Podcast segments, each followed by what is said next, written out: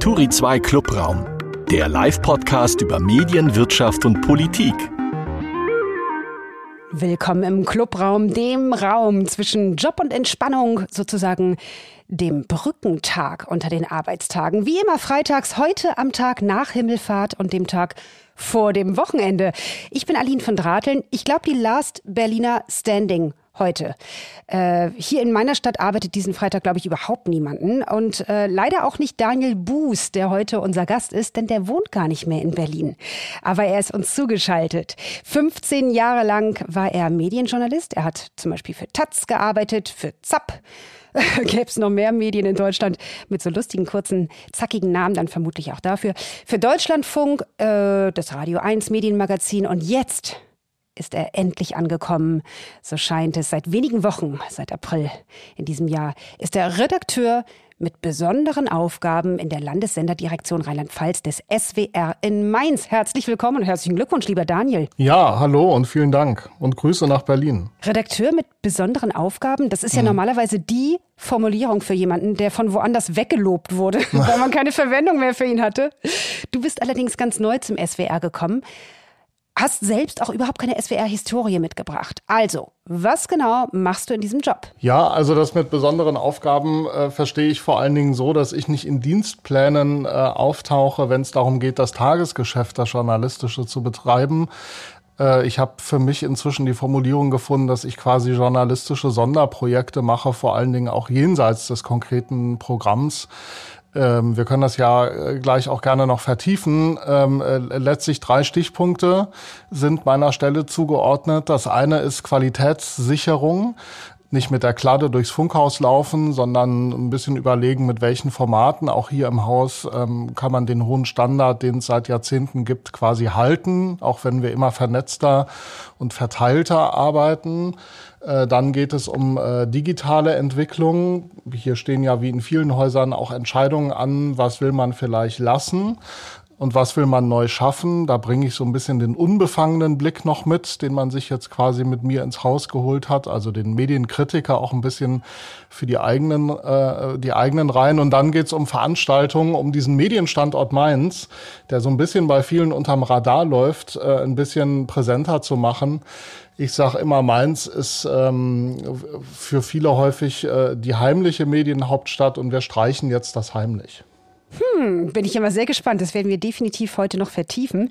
Und an meiner Seite ist der Turi 2 Redakteur mit besonders vielen Aufgaben. Ich freue mich, heute dieses Gespräch mit dir, Daniel, zusammen mit Björn Zieslik zu führen. Hallo Björn. So kann man das sagen. Und eine der besonders vielen Aufgaben ist jetzt heute auch dieser Podcast. Hallo aus München. und wir alle drei, zumindest hier, kennen diesen Podcast sehr gut und wissen jetzt also, bevor wir unseren Gast im schnellen Kreuzverhör ausquetschen und anschließend im Deep Dive noch besser kennenlernen wollen, geht es hier um die Themen der Woche. Daniel, du hast uns eine Meldung mitgebracht, die du auf Tori 2 gelesen hast, zu der du etwas zu sagen hast und über die wir zu dritt kurz quatschen wollen. Ich bitte um deine These. Ja, also wo soll ich sie auch sonst gelesen haben, wenn nicht bei euch? Äh, da geht es um die Meldung, die mich sehr gefreut hat, dass äh, Nathalie Kodiabor Teil der UFA-Geschäftsführung wird. Das finde ich ist ein super Signal. Gerade auch bei der UFA, die Diversität ja schon sehr lange ähm, sich auf die Fahnen geschrieben hat. Also schon seit vielen Jahren wird dort auch bei gute Zeiten, schlechte Zeiten, wo auch Medienkritiker das vielleicht nicht zuerst vermuten, sehr auf äh, eine diverse äh, Besetzung äh, Wert gelegt, lange bevor das das große Thema der Branche geworden ist. Es setzen jetzt alle äh, auf Diversität. Äh, man äh, kann sich ja auch anhören und anschauen, äh, die sogenannten 3Ds der ARD-Vorsitzenden Patricia Schlesinger. Diversität neben Dialog und Digitalität. Und meine These ist, dass die Medienszene äh, nun erfreulicherweise sehr um diversen Nachwuchs wirbt. Und das wird hoffentlich auch noch zunehmen in den vergangenen Jahren hat sie das ja noch sträflich vernachlässigt. Und jetzt, ähm, ja, also sagen wir mal, bestenfalls wird der Bedarf an diversen Kolleginnen und Kollegen ähm, also auch an Talenten, äh, den, äh, sagen wir mal, den, ähm, die, die, die, ähm, äh, das Angebot sozusagen, äh, wenn man das so einschubladen will, ähm, deutlich übersteigen. Deshalb wird es bestenfalls einen Kampf um diverse Talente geben, bis hoffentlich und dann endlich Diversität auch Normalzustand ist, auch in der Medienszene und äh, auch ausreichend ausstrahlt, ähm, dass man wirklich auch alle haben will. Björn, deine Haltung dazu? Ja, ich würde sagen, um diverses Programm für ein diverses Publikum zu machen, braucht man auf jeden Fall natürlich auch diverse Macherinnen und Macher. Ohne geht das nicht oder wirkt dann halt irgendwie merkwürdig, wenn sich Leute, Leute diverse Geschichten ausdenken, die selbst keinen, keinen entsprechenden Hintergrund haben. Und ähm, vielleicht erfordert es da in den Redaktionen, in den, in den Sendern auch ähm, andere Herangehensweisen und nicht dieses sture, haben wir schon immer so gemacht und machen wir auch künftig so. Ähm, ich würde Diversität jetzt auch gar nicht mal nur am, am Geschlecht oder kultureller Herkunft äh, äh, ausmachen, sondern sicher auch an der sozialen Herkunft. Du sprachst gerade von der von der UFA, die da schon recht weit ist, jetzt zum Beispiel auch hier diese UFA Academy eingerichtet hat, um sich ganz gezielt an Quereinsteigerinnen und auch Branchenfremde zu richten, die bisher mit Fernsehen und Film überhaupt nichts zu tun hatten und jetzt dann zum Beispiel selbst von der UFA ausgebildet werden zu Aufnahmeleitung oder Regieassistenz. Also ich denke, das ist auf jeden Fall ein Gewinn. Also Daumen hoch von dir für die These ja. von Daniel Buß. Sehr gut. Ja, ähm, wer sollte da widersprechen? Ne? Ich finde es ganz spannend, dass du im Grunde nochmal klar machst, so wir wollen euch wirklich, also dass jetzt Zeit ist, diverser zu werden, denn das ist ja im Grunde auch schon wieder eine Grenze. Ne? Wir, sozusagen die weißen alten Männer, die sich bislang die Jobs untereinander zugeschoben haben und ihr oder euch, die anderen, die bisher außen vor waren. Ähm, und das merke ich übrigens in meinem eigenen Job auch ein bisschen dass ich für Aufträge in den letzten zwei Jahren öfter dann durch eine Person ersetzt wurde, die ganz sichtbar nicht deutsche Vorfahren hat. Und ich gebe hier ganz offen zu, das tut dann manchmal weh, weil ich denke, na toll, früher wollten alle nur Blondinen mit dicken Brüsten. Da bin ich dann nämlich auch durchgefallen. Also blond bin ich, aber so. Ähm, und jetzt entspreche ich vielleicht dann manchmal wieder nicht dem Zeitgeist. Aber, und das ist das Wichtige jetzt, dass mir das wehtut, das ist gut. Denn so ging es ja seit Ewigkeiten den Menschen, die heute dann endlich zum Zuge kommen können. Was mir wichtig ist an deiner These, zu sagen, ja, ja, wir müssen diverser werden, auch gerade an dem Beispiel zum Beispiel äh, GZSZ oder auch in der Reklame, wo man jetzt mehr ähm, Schwarze zum Beispiel sieht. Ich glaube, es ist ein bisschen schwierig, wenn diese Diversität nur zur Schau gestellt wird. Also, wenn Leute Menschen einsetzen vor der Kamera, sichtbar in Position, ähm, aber selber eben noch am, am, am langen Hebel sitzen. Solange alte weiße Männer jetzt zum Beispiel junge schwarze Frauen sichtbar einsetzen, nur um sich selbst zu profitieren, hat sich im Grunde nichts geändert. Nichtsdestotrotz natürlich von mir Daumen hoch und ich denke, ich habe dich da auch richtig verstanden, Daniel. Das denke ich auch. Ich würde sagen, ansonsten ist das Leben ein Pendel. Also es wird sich, glaube ich, einpendeln, wie so vieles nach einer gewissen Zeit. Äh, und äh, wenn das dann alles der Normalzustand ist, das neue Normal sozusagen, ähm, dann kommen wir auch sozusagen alle wieder gleichermaßen zum Zuge. Richtig, sehr schön. Klasse. Nächste These. Björn, welche Meldung der Woche hat dich beschäftigt? Ja, es geht um das 9-Euro-Ticket, das ja ab äh, kommender Woche, ab Mittwoch gilt. Und jetzt seit ähm, dieser Woche, seit Montag wird es schon verkauft. Es gab einen großen Ansturm auf dieses 9-Euro-Ticket. Die Server der Bahn waren dann am ersten Tag total überlastet.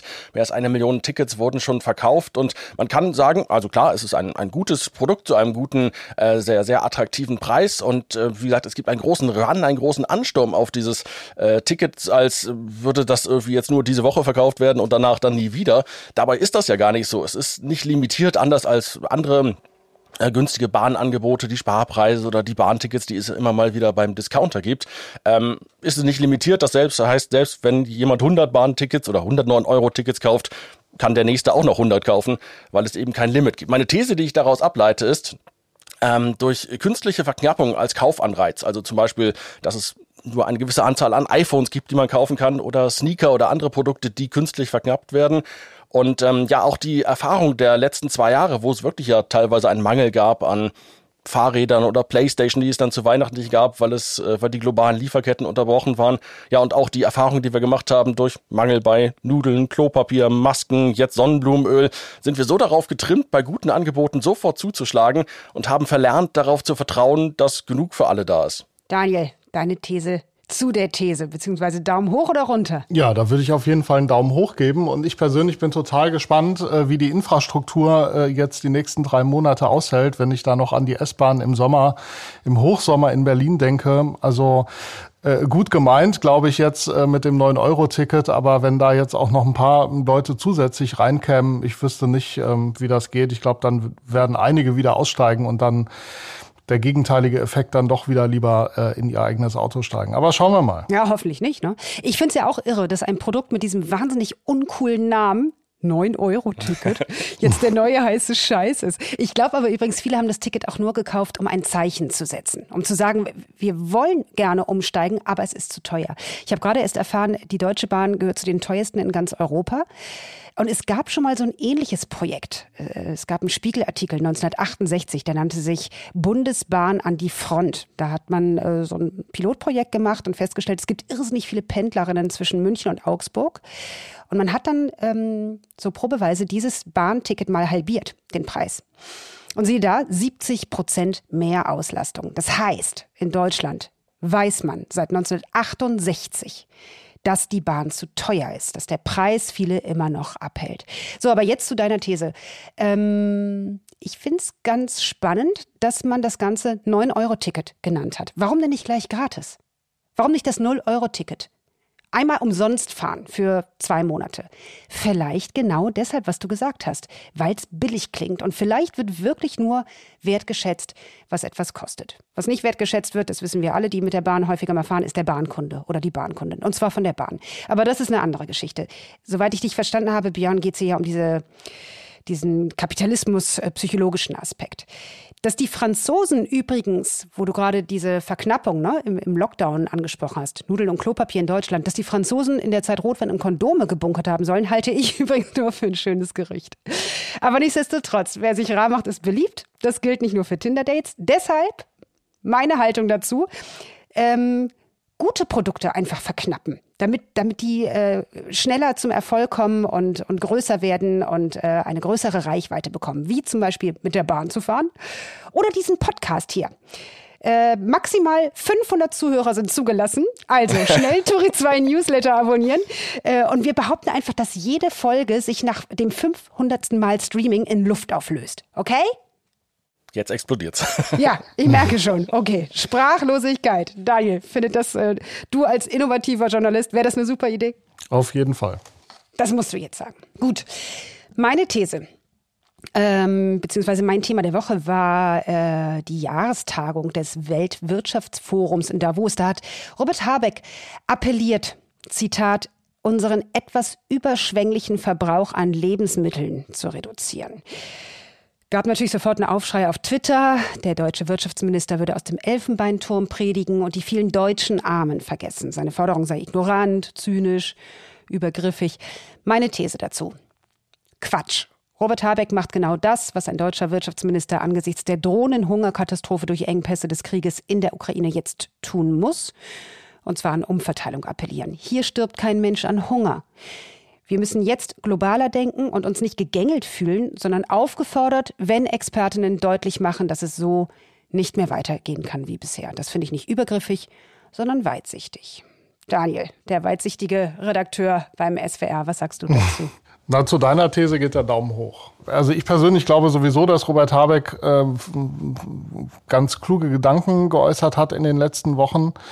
Ähm, insofern ist mein Reflex da, äh, auch, auch eher äh, sowieso auf Zustimmung äh, zu gehen. Ähm, und ich glaube sowieso, dass wir bei den Krisen, die wir jetzt äh, zu bewältigen haben, alle miteinander äh, da ohnehin eher die globale Perspektive einnehmen müssen. Sonst ist das ja eher ein Bumerang, der am Ende zurückkommt. Björn? Auch Daumen hoch. Ähm wir haben ja in, in den letzten Wochen und Monaten gerade bei Robert Habeck gesehen, dass er, ich sag mal, unkonventioneller kommuniziert, als das äh, vorherige ähm, Regierungspolitiker gemacht haben. Wobei man bei Robert Habeck nicht immer so ganz genau weiß, komm, macht er das jetzt so ganz bewusst oder macht er das halt, weil er Robert Habeck ist und so manchmal auch so ein bisschen vertüdelt, wie man in Norddeutschland sagt, in seiner Kommunikation. Ähm, er steht da so ein bisschen natürlich in dem Dilemma von allen Politikern, dass äh, wie man sich mit rational sinnvollen Entscheidungen nicht immer beliebt macht.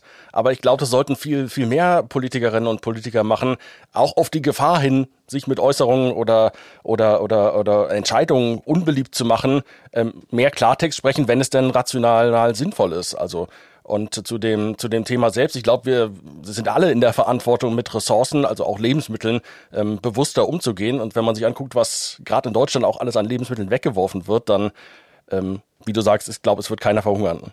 Mhm. Ich trinke hier mal ganz schnell mein Wasser aus, um hier bloß nichts verkommen zu lassen. Ja, wunderbar. Dann habe ich zwei Daumen hoch äh, eingeheimst und freue mich auf ein hoffentlich völlig unvertüdeltes ähm, Kreuzverhör. Jetzt mit Daniel Buß. Viele schnelle, kurze Fragen haben wir und bitten um mhm. schnelle und kurze Antworten. Unser Gast im Kreuzverhör. Daniel, wann wachst du morgens auf? Ah, das hat sich total verändert mit dem Job, interessanterweise, vielleicht auch mit der, mit der Jahreszeit hier. Äh, zuverlässig äh, seit einigen Wochen zwischen 5 und 6 Uhr morgens. Was machst du dann als erstes? Also tatsächlich äh, schalte ich inzwischen das Radio äh, als erstes ein und äh, höre mir die Nachrichten hier aus unserem Haus an, damit ich so ein bisschen auf den Tag vorbereitet bin. Also SWR 1 Rheinland-Pfalz.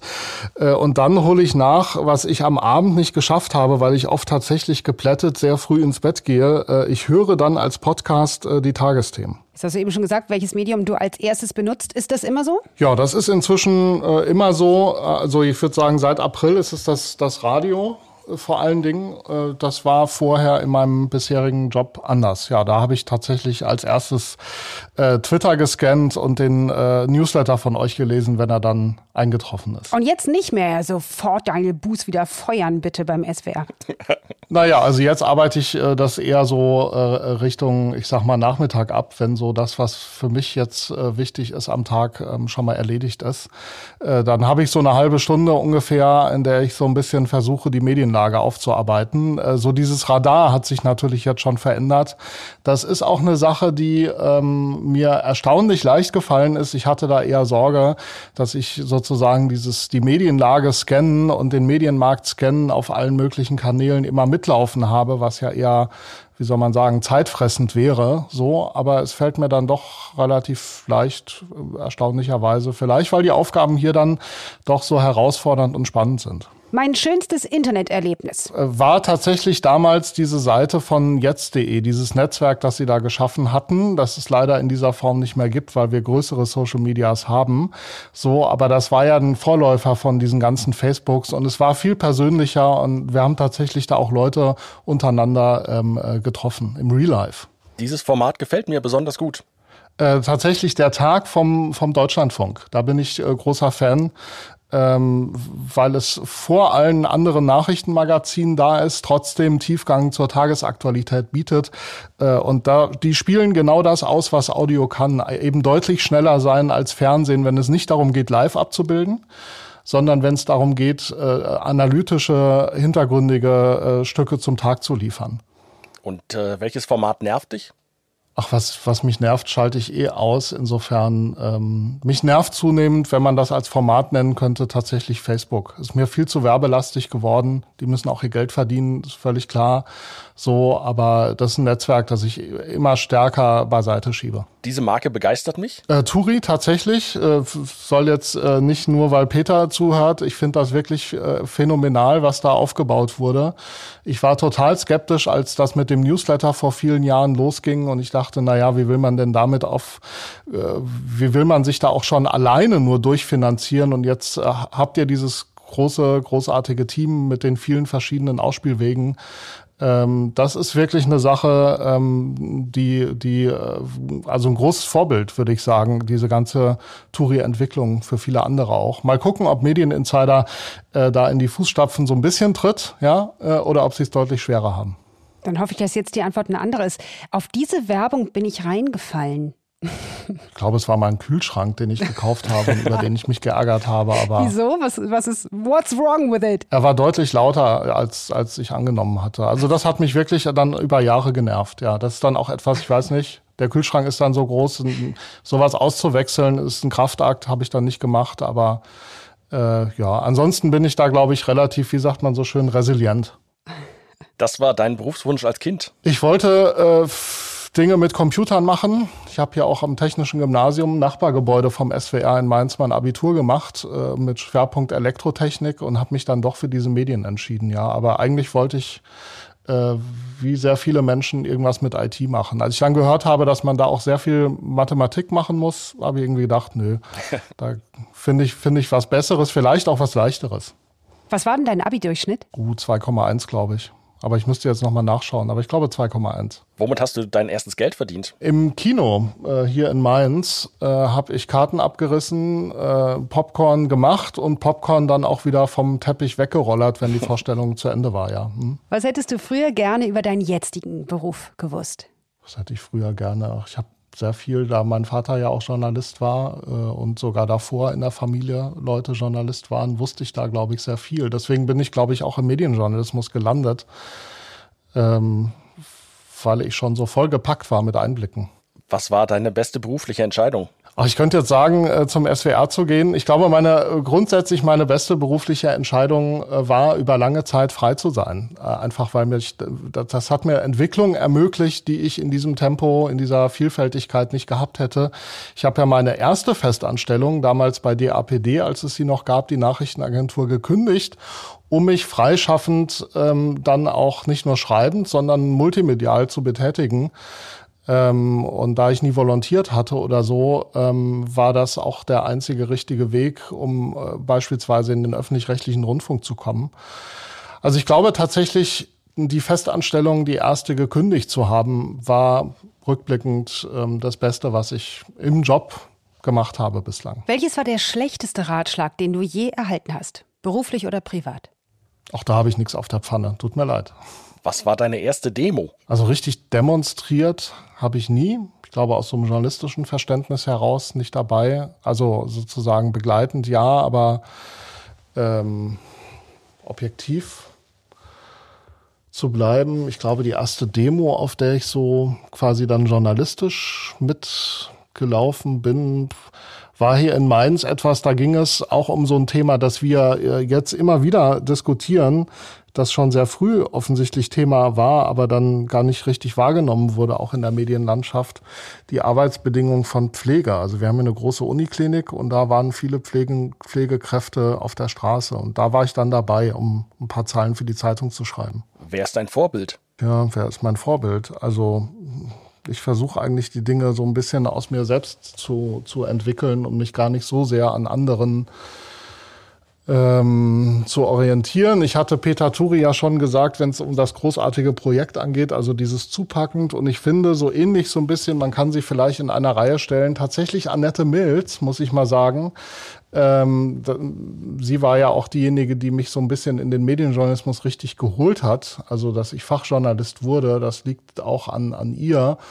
Und beide sind unterschiedliche Typen, aber beide verbindet ja dieses, dieses Zupacken, dieses Selbstmachen und dieser, dieser Hinweis auch, dass man nicht alles äh, aus Konzernen heraus machen muss, sondern dass ein bisschen einzelnes Engagement reicht, offensichtlich, um daraus gute Dinge zu tun. Was schätzt du an deinen Mitarbeitenden? Also an den Kolleginnen und Kollegen jetzt mhm. hier am SWR mhm. schätze ich, dass da eine große Leidenschaft ist. Ähm, also es sind sehr wache Kolleginnen und Kollegen, die sehr äh, interessiert hier in der Region sind. Hier wird ja berichtet aus der Region über die Region.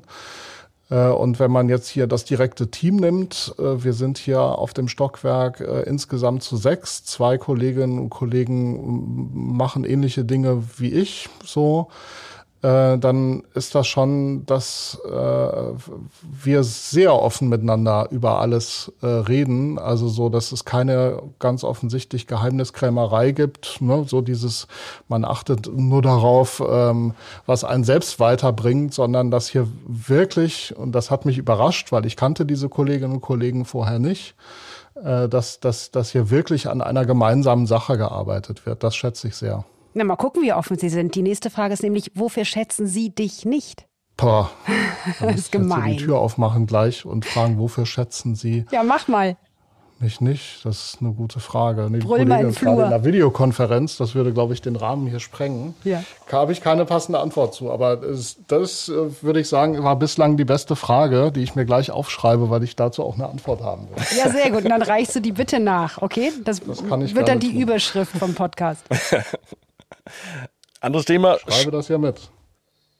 Anderes Thema, schwarz, rot, grün, gelb. Was ist davon deine politische Farbe? Ich glaube, ich falle schon so ein bisschen so in dieses Klischee, dass ich eher so ein bisschen, bisschen, bisschen links bin. Aber ich finde bei fast allen Parteien immer ein Element, äh, das, das, das mich anspricht. Also wenn man die tatsächlich demokratischen, also ernsthaft demokratischen Parteien nimmt. Ich mhm. kann nur sagen, also vor meiner journalistischen Zeit hatte ich zwei Mitgliedsanträge mir in verschiedenen Phasen organisiert. Das eine war FDP, das andere waren die Grünen.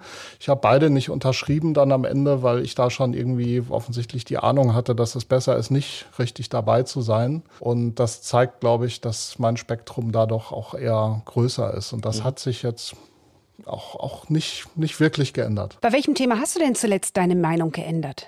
Stadtwechsel, also in Berlin bleiben oder nicht. Also ich dachte sehr lange, dass Berlin für mich auf Lebzeit die Stadt sein würde, einfach weil da so viel geht. Äh, und ich habe, ich glaube, das Wort zuletzt passt dann nicht, aber über längere Zeit dann doch entwickelt, so dieses Verständnis auch, dass es gut ist, also in vielerlei Hinsicht, auch wenn es anstrengender ist natürlich und unbequemer ist, ähm, wenn wir ein bisschen verteilter die Dinge angehen und nicht so zentralistisch. Und ich finde es inzwischen gut, wenn, wenn äh, nicht alles in Berlin stattfindet und fühle mich mit der Entscheidung auch wohl, nicht mehr ähm, fest in Berlin zu sein. Finde ich spannend. Lieber Daniel, wir haben jetzt zum Ende unseres schnellen Kreuzverhörs nochmal sieben Sätze, die du bitte beendest, okay? Oh. Ja. Der erste. Journalisten sind nach wie vor unerlässlich, wenn es darum geht, ähm, der Demokratie etwas Gutes zu tun.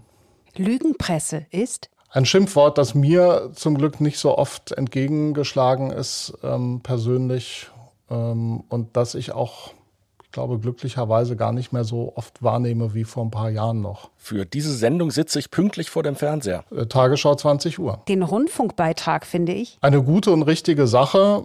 Ich habe viel über andere Modelle nachgedacht und mir ist bislang kein besseres über den Weg gelaufen. Dein bester Interviewpartner oder Interviewpartnerin war bisher? Wolfgang Blau. Das ist schon über zehn Jahre her.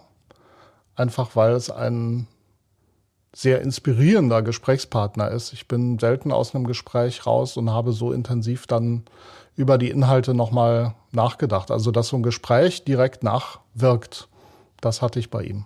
Diese Person würde ich gerne mal interviewen. Also spannend fände ich jemanden wie Rupert Murdoch. Einerseits natürlich über die Energie, so ein Medienimperium aufgebaut zu haben, auch wenn das wieder ein bisschen kleiner geworden ist. Und dann vor allen Dingen ähm, über das Thema Machtmissbrauch mit ihm zu reden. Jetzt meine ich gar nicht MeToo oder sowas, sondern äh, publizistischer Machtmissbrauch. Also wie man sich über eine lange Strecke fühlt, äh, wenn man so ein wichtiges Instrument wie den Journalismus für die falschen Sachen nutzt. Letzte Frage in dieser Runde. Wie hoch war deine höchste Spesenabrechnung? Ich glaube, das waren irgendwelche 3000 Euro. Das war anteilig die viereinhalbwöchige Reise, die ich mit dem Kollegen Jörg Wagner gemacht habe durch fünf südosteuropäische Länder, als wir für den NDR und RBB ähm, die Kellerkinder äh, der Pressefreiheit in Europa besucht haben und die Menschen, die unter den Arbeitsbedingungen dort leiden, dafür, dass wir wirklich viereinhalb Wochen über 5000 Kilometer unterwegs waren, waren diese wenn ich es recht erinnere, etwa 3000 Euro pro Person. Das war ein Schnäppchen. Ja, das hat sich gelohnt, glaube ich auch. Das geben andere aus äh, für ein Mittagessen im Borchert. Ja. Ich danke dir sehr. Gerne. Und jetzt äh, tauchen wir ein bisschen tiefer. Schatz, wir müssen reden. Der kurze Deep Dive. Ganz eingangs hast du schon erwähnt und dann auch immer wieder, mhm. du bist jetzt ganz neu zum SWR gekommen, hast auch überhaupt keine SWR-Historie. Ähm, mhm wir haben schon gesagt, ne, was du da jetzt eigentlich anstellst. Äh, erzähl mal, mh, hm, wie, wie, wie ist das mit dem Medienstandort Mainz? Ist das mehr als jetzt nur das große ZDF? Ja, also der Medienstandort Mainz, äh, der steht ja, wenn ich jetzt so ein kleines Verkaufsgespräch führen müsste, sozusagen, ähm, für die Zukunft vor allen Dingen der öffentlich-rechtlichen und damit ja vieler audiovisueller Medien. Also wir haben die ZDF-Zentrale hier, das ist ja der größte Fernsehsender Europas. Wir haben einen Teil ähm, des SWR hier. Beide gemeinsam betreiben Funk. Die Zentrale von Funk sitzt hier. Blicke gerade auf einen der beiden Türme am Hauptbahnhof. Sieht so ein bisschen aus wie die Twin Towers Light. Ja, und da in einem der Türme ganz oben hat sich Funk äh, als Gemeinschaftsprojekt von ARD und ZDF äh, ein Stockwerk ausgebaut. Ja, also Funk arbeitet ja zum Teil verteilt in den äh, jeweiligen äh, Funkhäusern und eben im wahrsten Sinne des Wortes eben beim Funk, also der eigenen Zentrale.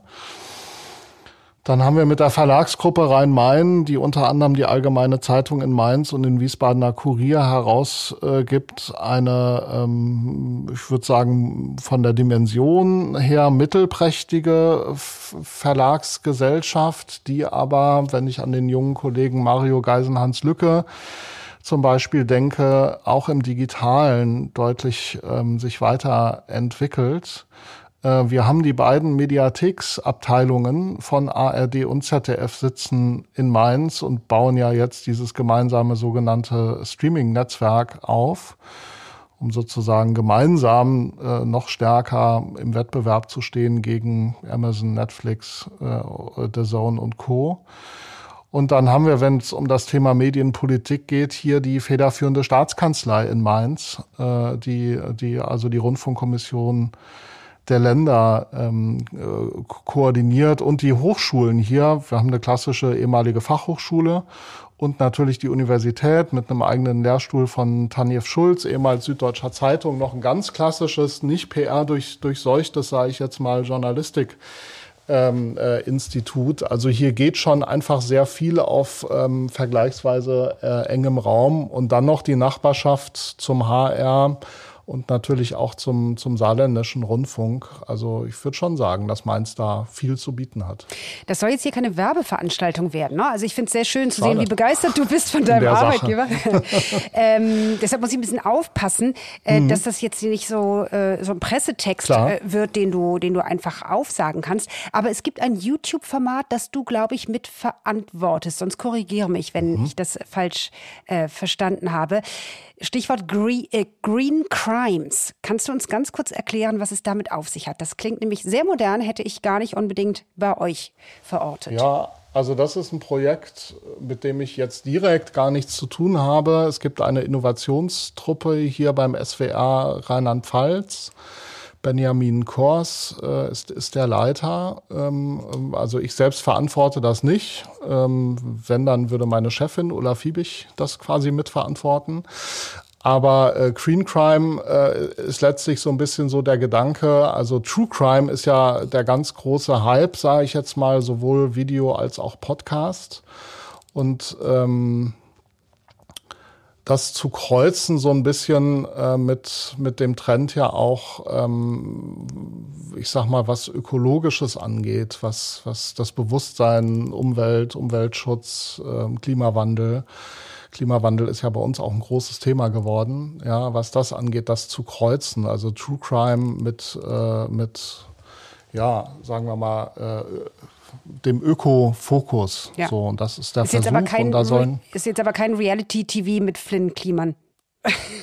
Entschuldigung. Nee, also äh, mal sehen, was sich daraus möglicherweise so ergibt. Vielleicht auch ein interessanter Gedanke. Jetzt geht es erstmal darum, äh, ein paar Ausgaben auf die, äh, auf die Schiene zu setzen. So, also da ist auch einiges produziert. Ich bin total gespannt, wie das auch am Ende angenommen wird, weil ich glaube, auch das äh, hat ja seinen Wert, wenn man sozusagen sich guckt, was funktioniert gut, da nicht einfach nur ähm, mit draufzusteigen und das auch zu machen, sondern sich auch zu überlegen, wie kann man sowas äh, gut weiterentwickeln. Und das, glaube ich, ist schön, dass das hier passiert ist. Und im Herbst soll es losgehen, oder? So habe ich das verstanden, aber auch da müsste ich jetzt die Details nachschlagen.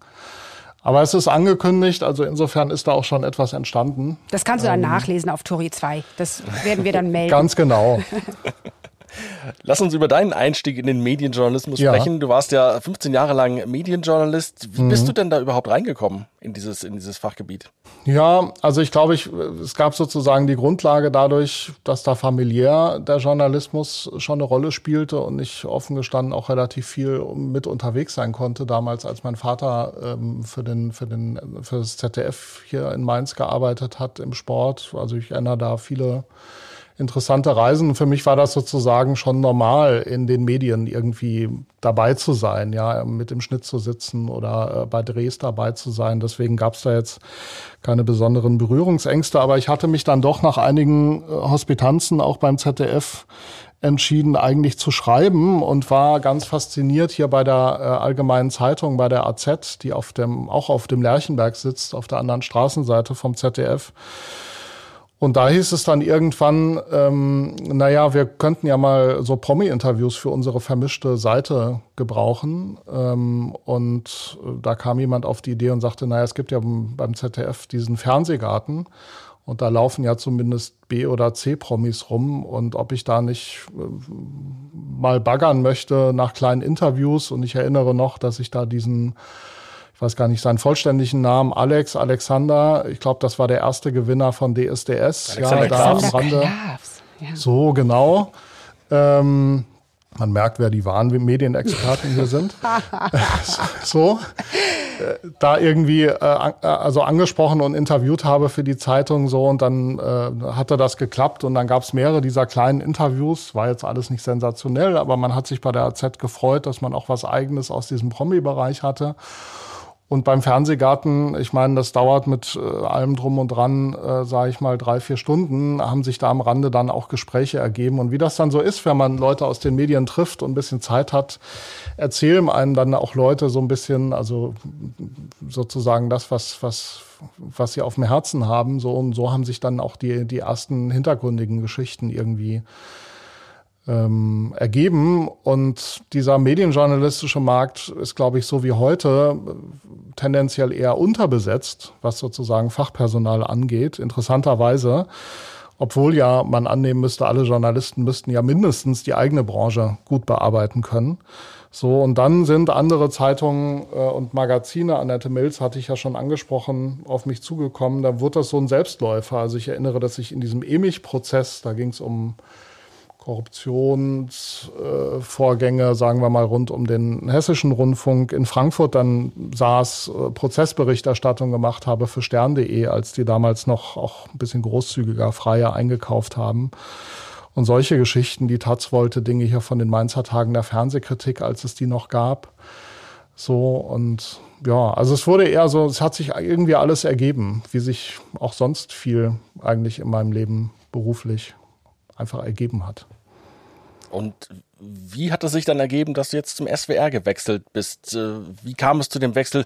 Wer hat da wen angefunkt, sage ich mal? Naja, erstmal war das vor allen Dingen so, dass ich mir gedacht habe, nach den vielen Jahren, und ich hatte ja dann auch diese gut zehn Jahre hinter mir, in denen ich dann auch für die, für die Sender gearbeitet habe und nicht nur geschrieben habe, schon auch die Lust hatte, was anderes wieder zu machen, andere Leute zu treffen ne, und äh, andere Themen zu machen und andere Perspektive, also auch handwerklich, sage ich mal, was anderes zu machen.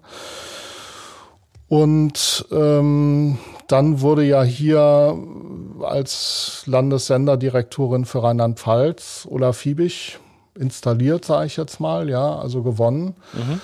Ähm, und sie suchte dann jemanden, der sich unter anderem um Digitalentwicklung und Qualität und Standort kümmerte. Und wir sind da, glaube ich, relativ schnell auch auf den Gedanken gekommen, dass das passen könnte. So, ich bin ganz regulär auch Bewerbungsverfahren hier durchlaufen und wusste auch erst zwei Wochen, bevor es losging, dass es wirklich losgeht. Mhm. Also das war jetzt keine völlig gesetzte Nummer hier. Und ähm, aber äh, also Olaf Fiebig und ich, wir kennen uns schon länger, nicht nicht besonders gut und intensiv so, aber wir wussten voneinander. Ähm, ich hatte sie mal porträtiert oder interviewt, als sie die erste twitternde äh, Korrespondentin im ARD Hauptstadtstudio war und die erste Korrespondentin, die Netzpolitik als Themenfeld offiziell auch ähm, äh, bekommen hat. Netzpolitik habe ich ja auch mit abgedeckt da in den vorgehenden Jahren und wir wussten so grob, äh, dass wir ähnliche Vorstellungen hatten, was auch die Zukunft eines öffentlich-rechtlichen Angebots angeht. So und dann fiel es mir schon leicht zu sagen, da habe ich Lust drauf und da bewerbe ich mich gerne drauf und wenn das klappt, mache ich das auch gerne. Und ich will nicht verhehlen, dass es jetzt auch nicht ein besonders krasses Gegenangebot beim NDR gab, wo ich ja überwiegend gearbeitet habe zuletzt, was schlicht damit zu tun hat, also da gab es intensive Gespräche, ja, mhm. aber ähm, da, da, da zeigt sich nochmal, dass, die, dass es den ARD-Anstalten sehr unterschiedlich geht. Der NDR hat momentan ja ein massives Spar- und vor allen Dingen Stellenabbauprogramm und ähm, also die Leute, die wollten, konnten gar nicht so.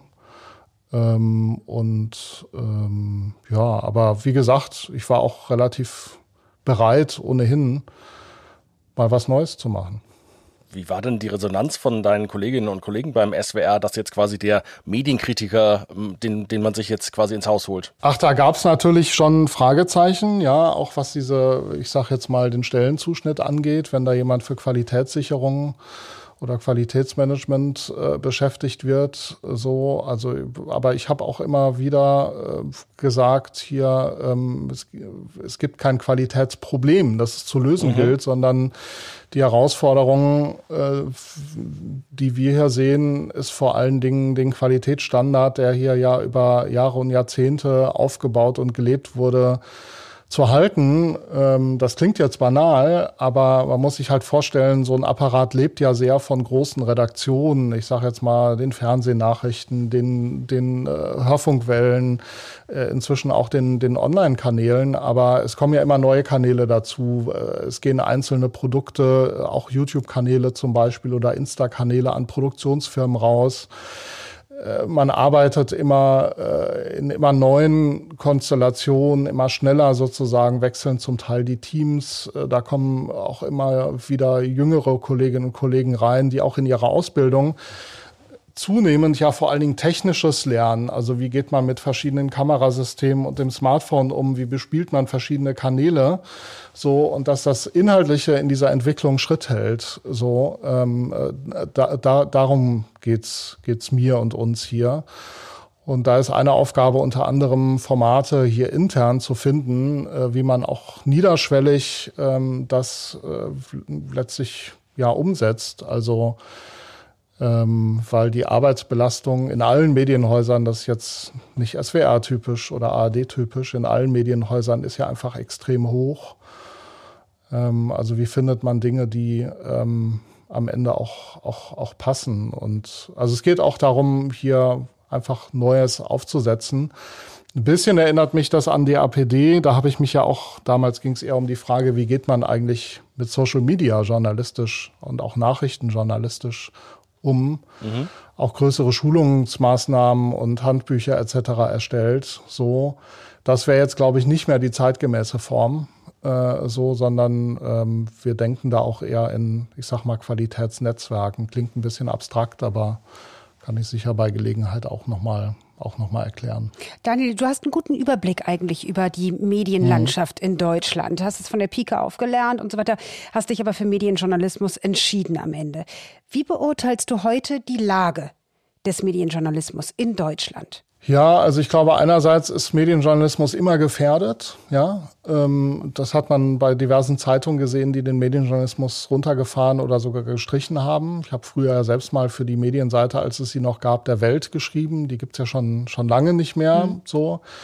Gleichzeitig sieht man, dass es äh, gerade in diesen Zeiten, wenn wir viel über Qualitätsjournalismus reden, über äh, auch den Widerstand gegen Desinformation, also auch sozusagen das Aufklärerische des Medienjournalismus noch mal stärker gefragt ist als vielleicht früher. Dass es äh, auch in den Häusern das Bedürfnis gibt nach, nach Medienjournalismus. Also auch die Welt, um an dem Beispiel zu bleiben, die ihre Seite eingestellt hat und zwischendurch Medienjournalismus gar nicht so interessant fand, hat ja seit vielen Jahren jetzt, muss man sagen, ja wieder mit Christian Mayer auch einen, einen, einen sehr umtriebigen, äh, klugen Kollegen. Und dann sehen wir ja so Bewegungen wie äh, der Deutschlandfunk hat Medias Res vor einigen Jahren aufgebaut, ähm, Übermedien wächst, was ich großartig finde als Projekt so. Und interessanterweise wurde ja als sozusagen meine Personalie die Runde mache, machte, so ein bisschen auch, ähm, kurz davor hatte ja auch Kai-Hinrich Renner gesagt, er verlässt den Medienjournalismus. Da gab es das auch schon so, dieses, ah, der, der Niedergang, ja, der, der Medienjournalismus blutet aus. Das glaube ich nicht. Ja, also ähm, es, es gibt ja durchaus äh, auch jüngere Kolleginnen und Kollegen, die reinkommen. Ähm, Marvin Schade baut ja mit Medieninsider selbst noch mal was Neues auf, das sozusagen on top kommt. Es gibt Kollegen, die noch stärker in den Medienjournalismus gehen. Ähm, Finde großartig, dass André Reisin zum Beispiel jetzt auch äh, stärker in die Autorenschaft geht bei Übermedien.